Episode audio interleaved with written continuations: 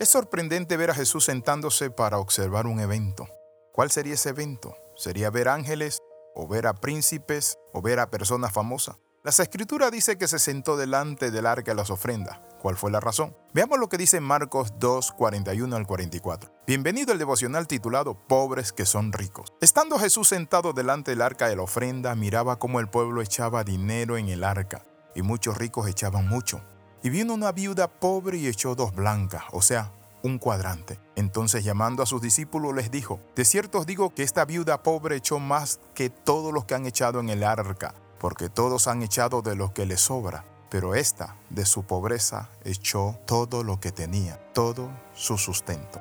Es sorprendente cuando vemos este evento donde nuestro Señor toma una silla, se sienta frente al arca de las ofrendas. Él es la más grande y perfecta ofrenda. La Biblia dice que Jesús, el Rey de Reyes y Señor de Señores, miraba cómo el pueblo echaba dinero en el arca.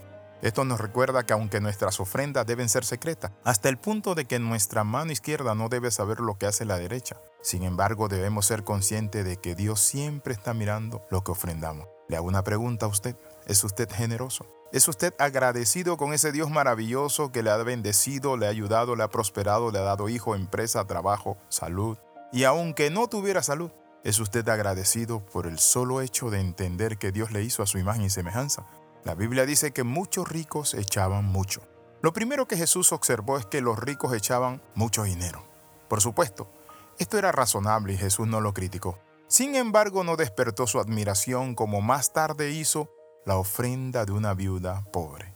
La razón estaba, como Jesús explicó, en que las ofrendas de estos ricos no representan ningún sacrificio para ellos. Cuando nosotros ofrendamos a Dios o damos a Dios, tenemos que aprender a darle a Dios lo excelente. ¿Por qué? Porque nuestro Dios es un Dios de bondad y de misericordia y Él busca la oportunidad de bendecirnos a nosotros cada día. Como dice el Salmo 103, bendice alma mía Jehová y no te olvides de ninguno de sus beneficios. Cuando nosotros ofrendamos generosamente, no nos olvidamos que es la mano de Dios la que nos ha bendecido, prosperado, ensanchado, guardado, sanado, restaurado y protegido. Volviendo a la escena, podemos ver que los ricos están echando y de repente se levanta una pobre viuda. Fue entonces cuando se acercó esa viuda para presentar su ofrenda. Pero antes de que consideremos lo que hizo, debemos recordar algunos detalles sobre la vida de estas mujeres. En la sociedad judía, en los tiempos de Jesús, lo primero que notamos es que Jesús mostró mucho interés por la situación de las viudas, porque era muy difícil para las viudas. Eran mujeres que quedaban al desamparo, que no tenían a nadie por ellas. Y por supuesto, esas viudas venían acompañadas de hijos que ellas sostenían y mantenían. Mi amigo, hoy quiero compartirle algo. Cuando nosotros vemos la bondad de Dios, entendemos que al darle a Dios no gastamos, sino que invertimos porque nuestro Padre dice, dad y se os dará medida buena, apretada, darán en vuestro regazo. Cuando vemos que nosotros somos generosos y que el generoso piensa en generosidades y que por generosidades será conocido. Cuando vemos que Dios ama al dador alegre, quiero compartirle algo. Todo lo que amamos nosotros lo rodeamos de favores, lo cuidamos. Por ejemplo, usted ama a su hijo y el padre que ama a sus hijos le da la mejor educación, le da lo mejor de lo mejor. Por eso es que tenemos que entender esto, que Jesús está viendo, está con sus ojos abiertos y ve algo que le impresiona. Y es que la viuda echa dos blancas, las monedas más sencillas, las monedas más humildes. La Biblia dice que ella las echó con gozo, con dignidad. Porque muchas veces nosotros pensamos que es la cantidad, es la calidad. Usted puede tener un millón de dólares y darle a Dios mil dólares y no es la gran cosa. Usted puede tener mil dólares y darle a Dios 500 dólares de su sacrificio, de su amor, de su gratitud al Padre. ¿Y sabe qué hace el Padre? Le bendice. Esa viuda echó más que todo. ¿Por qué? Porque ella no solo echó de su sustento, sino todo lo que tenía.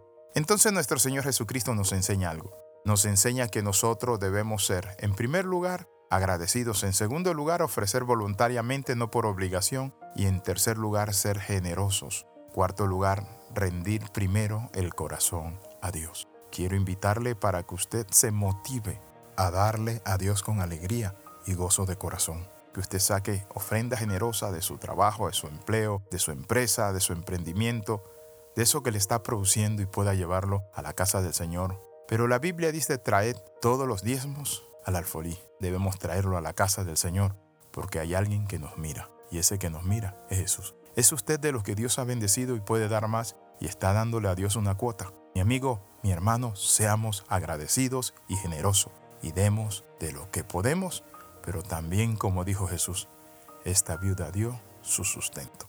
Oramos, Padre, en el nombre de Jesús, Padre del cielo y de la tierra, hemos aprendido acerca de la generosidad. Ayúdanos a ser agradecidos y generosos. En el nombre de Jesús damos gracias. Amén y amén.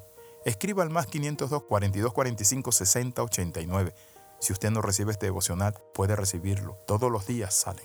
Bendiciones de lo alto, le saluda el capellán internacional Alexis Ramos. Nos vemos la próxima. Recuerde las 13, comenta, comparte y crece con nosotros.